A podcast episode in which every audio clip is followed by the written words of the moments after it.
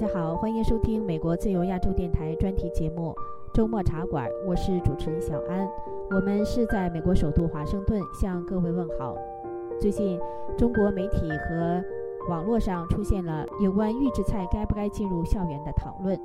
预制菜是指提前准备好，甚至已经烹饪好的半成品或者是成品菜肴食品。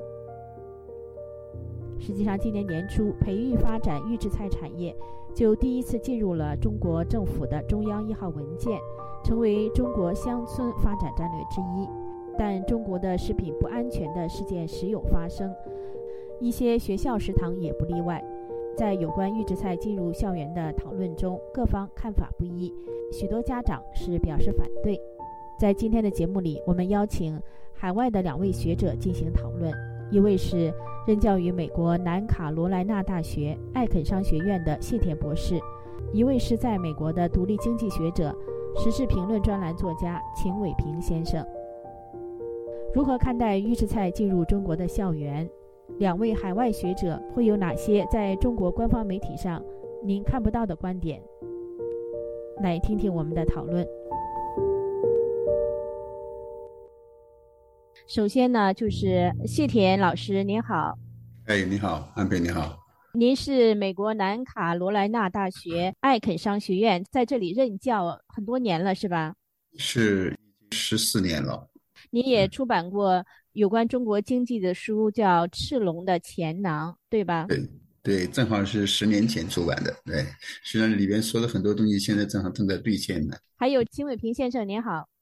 啊，你好。您是旅美的经济学者，也是油管网脱口秀节目评论的主持人。您出版过《中国危机大逃亡三部曲》，专栏作家。对。那么就是有关这个预制菜啊，是不是应该进入中国校园这个话题讨论呢？是怎么样开始的？我先简单介绍一下。据中国媒体报道，是江西呢有一些中小学的家长，他们组成了抵制预制菜的交流群，有的家长发视频抱怨学生的这个午餐存在问题，这个就引起了大众的关注。但后来在江西电台的一个网络平台上呢，当地的政府部门呢。回应呢，说是全区学校的餐食呢是由中央厨房统一配送的，将停止对全区幼儿园中央厨房的配送，但是呢。呃，中小学还仍然实行中央厨房的这个配餐制度，没有预制菜，就是否认了，都是当天制作、当天配送的。那么就说，虽然中央厨房的送的饭食呢，并不能等同于预制菜，但是由此呢，就引发了这个中国这场关于呃如何看待预制菜进入校园的讨论，就是预制菜进入校园，呃，利呀弊呀。首先啊，谢田老师，您怎么看呢？呃，像在美国的话呢，它这个预制菜已经很有几十年了，都在吃这个东西。当然，有些人是图方便，或者是那个简单。我觉得在中国呢，现在提出这个问题呢，呃，预制菜不预制，这个都问题都不大，因为你像美国、欧美这样的社会，冰箱很普遍，然后呢，整个就是冷链的储存呐，这些都没问题。所以呢，毕竟人们习惯于可能每星期一次去买菜，是吧？所以呢，家里有冰箱，所以呢，他可能这个预制菜呢很早就有市场。人们不习惯于这个每天去买菜，而中国呢，呃，传统以来、历史上以来呢，大家都是说家庭主妇都是每天早上去买菜，当天家里烹饪了，当天吃掉。所以这是有一个文化传统的问题。但实际上，这个你不管是中国现在慢慢走向这个预制的冷冻产品，还是不做。呃，这是涉及的另外呢，就是呃，整个这个产品的质量的问题，还有一个就是说，整个就是说，就是供应的整个供应链那个过程中呢，能不能保证不出差错、不受污染，保证这个安全清洁的问题。而这个问题呢，本来也不是什么大不了的问题，但是呢，在中国会出现问题呢，就是，呃，我觉得实际上是最终呢，会归结到独裁政府啊的集权政府会用这个权力来干预。或者说呢，他如果这个，比方说，不管是预制菜的公司或者学校当局啊，他如果跟政府权力呃挂钩的时候呢，这些民众的权利能不能得到保证？整个这个，比方说的招标的过程、制作的过程、处理的过程，是不是够透明？老百姓呢、家长呢有没有权利去监督干预？涉及到实际上一个这是个政治问题。邢伟平先生呢，您的观点呢？现在就是很多中国的家长就是比较担忧。九月下旬，中国媒体报道呢，在有关如何看待预制菜进校园现象的这种。话题的投票中啊，有百分之八十的网民选择不赞成，仅有百分之十的网民认同。有的家长呢，甚至了解到自己学校的孩子是预制菜以后呢，他干脆不让孩子在学校吃了，就去自己去，只好是辞职去送餐了。你看家长的担忧，呃，有没有道理呢？啊，我觉得任何一个熟悉中国国情的家长，他都有足够的理由去担心这个，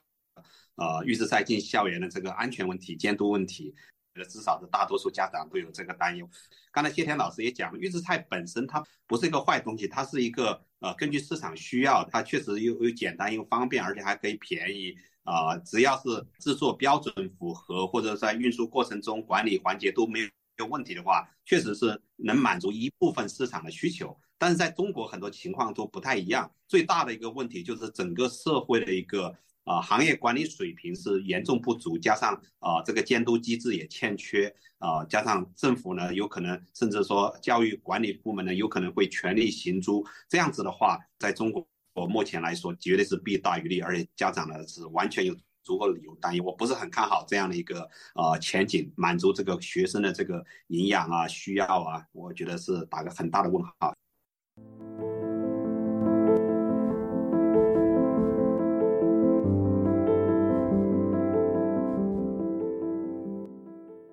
呃，那么要说到中国的这个大的环境呢，预制菜是近两年啊，也是刚刚发展起来的。那在今年的七月份呢，中国的这个国务院呢办公厅他就转发了国家发改委有关恢复和扩大消费措施的通知，提出扩大餐饮服务消费、挖掘预制菜市场潜力的建议。呃，那有一些地方政府呢，也发了一些文件推广预制菜。像广东在去年三月份，广东省政府就下发文件，要加快推进广东预制菜产业高质量发展十条措施。呃，央视啊也举办预制菜大赛呀，等等，就是很多百姓呢也有一个印象，就是政府从大的环境来讲，还是推广预制菜的发展的。谢天老师，这个你怎么看呢？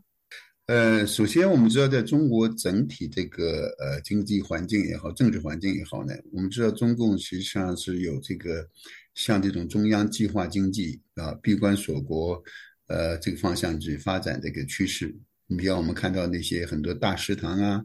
还有这个就是供销社就在回归，这些实际上都是跟这个市场经济、自由企业制度实际上是相背离的。所以在中由中央政府来推动的时候呢。人们不免把这个跟这些中央集权、大食堂、供销社这些东西的回归呢联系起来，所以对人们呢，中国中国老百姓，尤其是年龄稍大的人都知道，他们是不看好这个东西。这种就是说中小学食堂、学校食堂这个产品餐饮的话呢，实际上不需要出台一个全中国的中央政府的一刀切的一个政策，因为中国你要从这个沿海比较发达的地区。到东北现在比较败落的地区的内陆呢，西北比较落后的地区，这个千差万别，所以这种事情本来就不应该去作为一个全国性的一个计划在推动，而是应该中国可以自制行这国家的，比方说卫生标准、食品安全标准，应该放开那个权力监督新闻媒体的监督。但是你说具体到做这个东西呢，不需要中央政府，而应该由这个。各地各省，甚至是各个市城市，下放到下面。因为你像美国的话，那个教育，就并不是说是从联邦政府来管这个各个学校的教育啊和食堂这些东西，而是让你有一个每一个地区、每一个县这个学区委员会，他们来加上家长来监督、来管理。这个实际上就足够了。那么，中国这教育部门呢，是对这个预制菜啊，是不是应该进入校园？目前是持保留态度的，是说，鉴于当前预制菜还没有统一的标准体系、认证体系、追溯体系。等有效的监管机制，所以对于预制菜进入校园呢，持一种呃比较审慎的态度，认为不宜推广进校园。这是中国媒体引用教育部新闻办公室微信公众号的这个消息来报道的。呃，那秦伟平先生啊，你怎么看这个中国教育部的这个态度呢？这个教育部的表态呢，从表面上来看，我觉得没什么问题，因为啊前段时间这个风声吹得太响了，就是预制菜进入校园这个。绝大多数老百姓、绝大多数家长都非常担心，表示一个强烈的反对。在这样的一个大的啊舆论压力之下呢，他们啊这样表态说，其实不宜推广进校园。其实在我看来是一种缓解，就是暂时不进入校园。但是呢，呃，就好像他们中共政府呢在推广很多政策的时候，一看舆论没有压力的时候，就马上就大力推进；有压力呢就缓一缓，然后慢慢的就是迂回前进来推广这样子。因为这个预制菜啊，刚才谢天老师其实也提到说，其实政府呢为什么会推动这个东西，其实跟中国现在目前的状况其实很有关系。因为中国目前来说跟国际关系是非常差的，那这样子的话，他们可能会预期说中国啊进入一个相对比较封闭的一个状态，他们可能加强这个对整个社会的控制。试想一下，如果整个社会就好像说在疫情三年封控一样的，它掌控了大家的一个食物来源，主要食物来源，它可以发展一个成熟的这个预制菜行业，然后呢所有老百姓的一日三餐都可以由他们来控制，有几个少数几个啊大企业来控制的话。那他们对整个社会的掌控能力就非常非常强了，而所以我认为这背后不仅仅是这个所谓的经济啊驱动力。另外，我想说一下，其实预制菜其实不是个新鲜的东西，其实早在一二十年前，最早是外卖行业用的这个预制菜很多。点外卖的时候，你根本就不知道它是厨房里现炒的，还是说哪个小作坊里面给你做出来。实际上，据我所知，因为为了降低成本、驱逐利润，很多小作坊就用那种黑暗料理包，就是最早期的预制菜，然后标准就更不用说了，味道也是马马虎虎。用了大量的这个什么添加剂、防腐剂、色素啊什么的，吃起来味道可能还错，但是其实长期吃下对身体不好的。看着这个数据，其实你会吓一跳，就是在整个预制菜的市场规模已经有多大了？在二零二一年的时候，已经达到三千。一百三十六亿人民币，然后在今年二零二三年的预计可以达到五千亿人民币这样的市场规模，然后每年大概以百分之三十的速度在增长，而且不光刚才说的是小作坊式的这种外卖企业在做，实际上那些为了追逐成本或者说在激烈的竞争中能生存，像国内的几家那个大的连锁餐饮企业都用预制菜供应市场，另外还有一些西贝、小南国也是比较知名的企业，都百分之八十五在用预制菜。所以说，不管这个教育部也好，或者说政府怎么表态，这个市场其实已经是急速的扩张。你愿不愿意，喜不喜欢，你的政府的监管也好啊，滞不滞后，它这个行业已经在蓬勃的发展。换句话说，中国的十四亿老百姓，很多人每天都在吃预制菜，就是预制菜它的优势就发挥出来，它可以所谓的标准化生产，把那个成本大幅度的降低，人工成本降低，原材料的成本降低。然后保质期可以加长，它可以库存成本也可以降低嘛，是不是？所以已经不仅仅是针对校园的这样一个预制菜的问题。我欢迎各位继续收听美国自由亚洲电台的专题节目《周末茶馆》，我是主持人小安。我们的节目时间是半小时，关注中国社会的热点话题。中国媒体和网络上有关预制菜是否应该进入校园的这一讨论。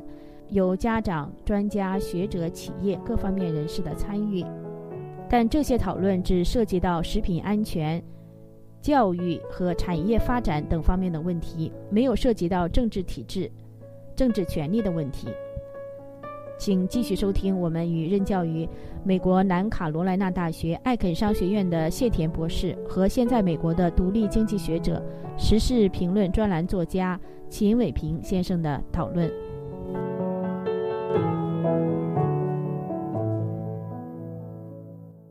看中国媒体报道啊，我觉得有意思的是，呃，中国媒体报道呢，就是有好几个地方呢，都是有家长投诉，说是孩子在学校吃的是预制菜。比如说，在广东的东莞就有家长投诉呢，说是他们无法接受孩子呢未来三年都吃这样的预制菜。呃，但是呢，中国媒体还报道说是像东莞市的街道呢，他们就回应呢，说他们这个学校的食堂饭菜呢，大部分呢都是选用的新鲜食材的做的，呃，除了就是说鸡腿呀、肉扒呀、肉丸这类的啊，是一些冰鲜食品、冻品来这么配搭的，所以就是暂时没有发现学校食堂存在预制菜。这样的问题，所以就是说，一方面有家长投诉，另一方面呢，就是这个学校和学或者是学校相关的这些管理监督部门呢，都否认这些学校有这样的预制菜。这个你觉得这谢天老师啊有没有问题呢？可这里当然有问题了。其实我很蛮赞同刚才那个金伟平刚才呃现在提到的这个问题，就是说，呃，这个事情已经是非常普及了。比方在美国的话呢，即使那些很大的连锁餐厅的话呢。但实际上，他们也大量用这个预制的东西，你比方有很多人用罐头的食品或者冷藏的食品，对吧？中国进口的那些海鲜呐，或者很多海鲜肉类从外国进口的话呢，都是冷冻的，就是冷藏的，都是可以说是类似预制菜的一种原材料。还有一个就是中国现在呃快递的这些盒饭也好，或者订餐的这些呢，实际上已经很大部分都是预制菜了，大规模工业化呃这个方式在方向在进行。那在这个时候呢，更关键的问题呢，不是说学校用不用。你比方说，我们可以问他这个中共这个机关食堂、中共政府各部委、北京那些政府、中央央企业也好，他们用不吃不吃预制菜？就是您刚才说的这个呢，确实现在网上，呃，微博上也好，推特上也好，确实也有网友提出，中国要是推广预制菜的话，呃，是不是央企啊，或者是政府机关的食堂先使用 预制菜？为什么先让这个孩子，祖国的花朵先要吃这个预制菜呢？有这种说法？是的，是这实际上就是为什么我刚才说，这实际上是一个政治体制、权力结构是这个问题。如果他的央企，整个央企也好，政府食堂，他也开始吃同样的预制菜，那我想老百姓没什么怨言。显然不是的，中国人呢就对这个防腐剂啊是有足够的戒心。最关键是呢，因为这个权力结构，政府的那个权力不受制约，所以呢，就是说你是同样是预制菜，它可能还有。在高档的、中档的、低档的，就是说，它会也还是会，因为中共这种不公平的这种不自由的一个这个国家环境、社会环境，会导致那些穷人也好，或者是偏远地区的好那些学生呢，他吃预制菜也吃不到非常新鲜健康的，吃现做的也吃不到健康和新鲜的。所以这个实际上不是一个菜品这个食物的制作的方式的问题，而实际上就是一个权力能不能够得到制衡。人们这个家长从什么程度上可以去监督这个学校或监督任何政府的机构，实际上是个政治问题。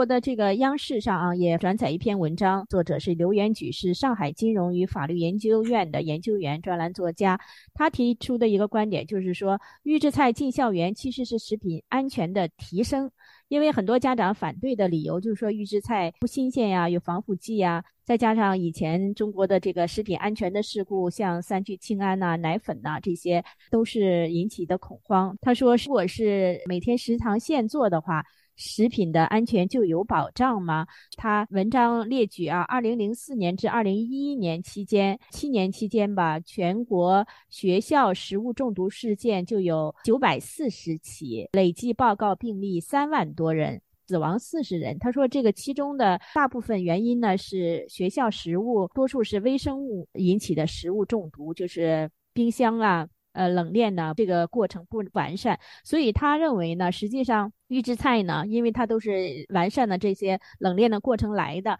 预制菜呢，反而是食品安全的一个提升。像这些小学校啊，设备不好的呀，对他们来说其实是一件好事儿。呃，秦伟平先生，您怎么看呢？我听起来也觉得很好笑，有时候又觉得很无奈。中国校园那个食堂那个供应的啊饮食的状况来说，的确有很多安全事故。然后呃，我在中国也念过书，然后中学和大学嘛都在食堂里吃。现在啊，很多人投诉这个安全的担忧啊，是不是？但最起码什么呢？啊，大家还能吃到比较新鲜的，虽然质量不是很好的那个，比如说食材不是很好，对不对？这个跟成本有关系。其实刚才啊，谢天老师讲到这个背后有政治的因素，其实我觉得更大的是一个经济的因素。为什么这么讲呢？外卖我假设是二十块钱，对不对？二十块钱里面有肉、有饭、有菜，然后呢，你可以吃饱，你会觉得。觉得还是挺不错的，对不对？其实你说知不知道这个预制菜的背后是有重油啊、重盐啊、高糖啊、添加剂、防腐剂、色素啊？其实老百姓也心里大多多少少是有点数的。但是呢，如果说你自己去买菜，你可能要花一个小时时间，然后你的成本可能要花二十五块钱。那很多人还不会做菜，对不对？那或者说你要去餐厅，就是用现炒现做的餐厅，又保证味道，那那个成本可能要五十块钱人民币，打折了多一倍的钱。其实绝大多数中国老百姓来说呢。消费者来说，他根本就没办法消费起。现在这个情况下，所以这也是为什么说这个预制菜市场急速的扩张。大家一天要每天要吃饭，又吃不起好的饭，有保障的饭怎么办呢？收入支付不起，那只能是这种差的，能填饱肚子就好了啊。至于说这些长期吃预制菜对身体健康有没有什么不好影响，当然会有。但是老百姓其实很无奈啊，你没有钱去消费啊。其实现在为什么说在预制菜进校园这个问题上引起这么大争议，是因为老百姓觉得说我自己在外面吃的差一点就算了，我小孩子不能苦，对不对？我小孩子营养要保证，就是心理上还接受不了，过不了这一关。那如果说家里你父母有条件的，你可能去啊，我可以给你送饭了，辞职给你做饭给你。但是实际上绝大多数家长来说，根本就没有时间精力，没有这个条件来满足这个状况。所以呢，媒体的说啊，这个预制菜是食品安全，好像听起来更有保障。老百姓就是公众，或者说学生本人，或者说家长，根本就没有选择权，也没有监督权，就没有这个自由嘛。在中国根本就不给大家这种自由。更何况说囊中羞涩，那更没有什么自由了，对不对？所以这个事情怎么看？如果预制菜啊，我个人是不看好的。我吃过预制菜，我在中国吃过啊，那在在美国我也吃过。说实话，不好吃，真的不好吃。你 偶尔一顿还可以，你那长期吃，你真的像学生每天要吃三顿，在在学校里吃，我觉得。对这个身体健康、身心健康，我认为是会造成很大的伤害。但是呢，我认为说也没有办法的办法，这怎么办呢？这个人要生存，一日要三餐，觉得挺无奈的。说实话，我觉得很多家长心情又愤怒又无奈，但是又没有解决方案。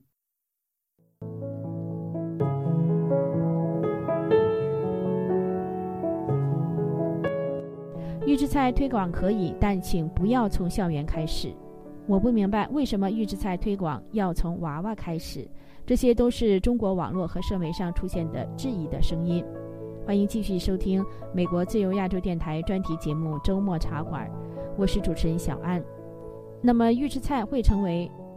引起中国社会底层民众不满的另一个焦点问题吗？请继续收听我们与任教于美国南卡罗来纳大学艾肯商学院的谢田博士和现在美国的独立经济学者。时事评论专栏作家秦伟平先生的讨论。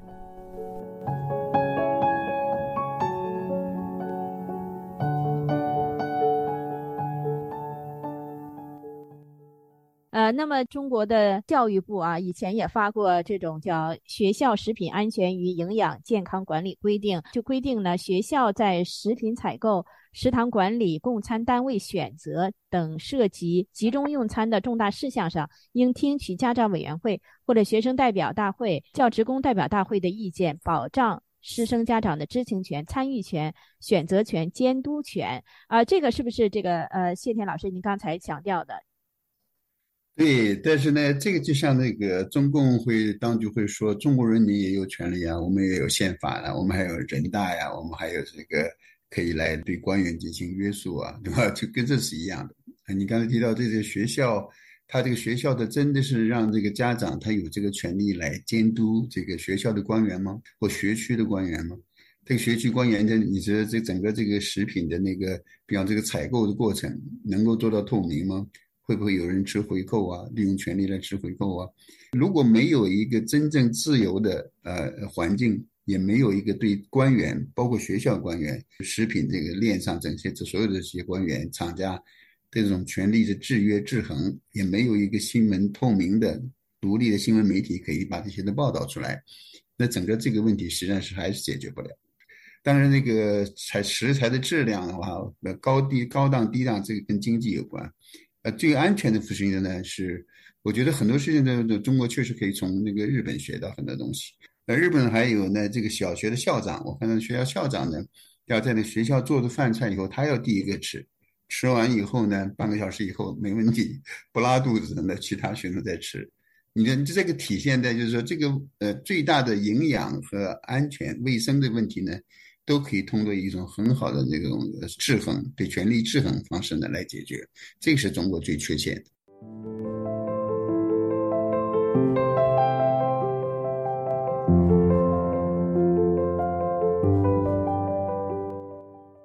对了，还有这个企业关于预制菜企业的这个态度。那么，中国媒体报道说是中国预制菜产业联盟副秘书长叫欧连维，他的态度就说呢，这个预制菜呀也不是横空出世的一个行业，已经存在很长时间，现在正处于高速高质量发展的这个阶段。他说，关于这个最近热议的预制菜进入校园的问题呢，重点呢，他认为应该是。进一步推进针对学生这个特殊群体的用餐标准的建设，形成一套公开透明的标准和评价体系，设立卫生、和营养送检抽检的这种机制，然后呢，让学生反馈意见成为常态化。呃，社会化的监督的这种方式，而不是只是靠政府检查。呃，这个秦伟平先生，您怎么看呢？啊，实际上啊，作为行业发展，我觉得他们应该是严重滞后了。就是说，这行业已经有几千亿这么大的一个市场规模，到现在为止，我没有看到就是预制菜的，比如说这个行业的标准，采购环节是什么要求，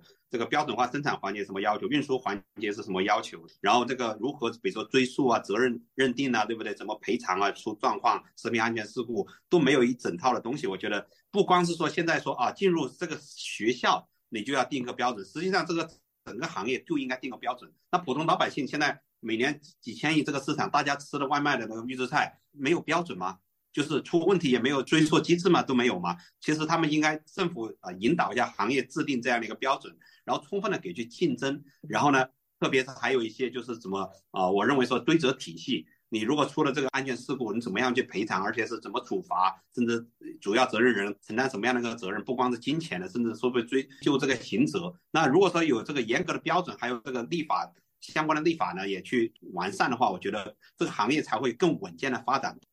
重点把整个预制菜的标准都是一样的好，而不是说只针对这个。进校园了啊，搞严格一点，老百姓就随便糊弄一下，我觉得这是很搞笑的问题，也是很不对的这样的一个角度。呃，从去年开始呢，山东啊、江苏啊一些地方啊出了一些呃预制菜点呃质量规范呐、预制菜通用设计实施指南呐、团体标准呐，有些地方是出了一些。然后这个中国烹饪协会呢。呃，也联合多个机构和企业共同制定了预制菜的团体标准吧。但现在目前来讲啊，就是从网络这个名义上来看，很多的家长对这个预制菜进入校园是非常的抵触。呃，我看推特上还有一种观点，甚至说预制菜呀会成为下一波抗疫的风口。呃，最后啊，谢田老师您怎么看？对，我觉得非常有可能，因为为什么预制菜会成为一个风口呢？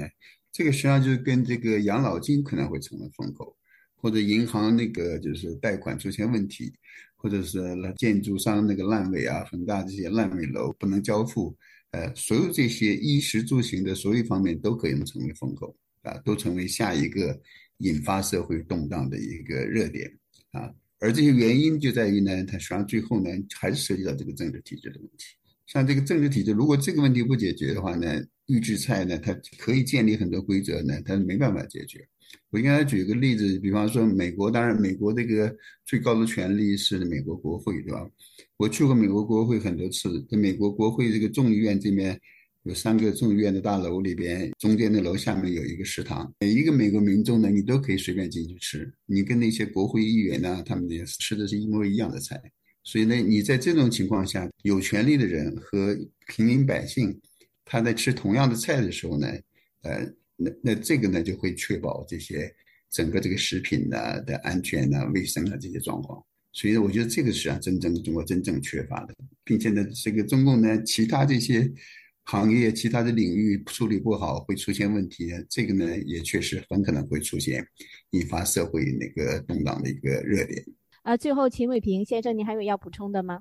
啊，是因为中国老百姓他自己可以忍受很多社会的不公正、不公平，自己的权益受到伤害，但是他们对自己的下一代啊特别重视，认为说我们辛苦就算了，我们忍就算。但是如果眼看着自己的下一代在校园里，因为这个预制菜，他们的生命健康得不到一个保障，生命安全得不到保障，他们会就是很难控制自己的愤怒的情绪，然后一个爆发，然后这种情绪呢也会引起这个共鸣，所以我觉得是非常有可能成为下一波的这个。全社会大面积抗议的这样的一个风口，所以这个中国呃教育部门也好，或者政府部门，他们应该会引起足够的重视。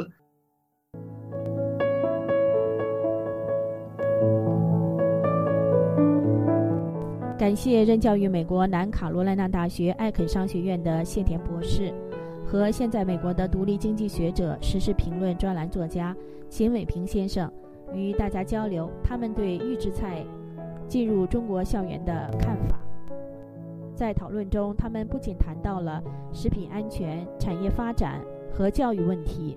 也提到了一个您在中国媒体上看不到的角度，就是涉及到公民的政治权利和政治体制的问题。感谢各位收听今天的。周末茶馆节目，欢迎大家在网上转发我们的节目链接。我的推特和脸书账号都是小安，下次节目再会。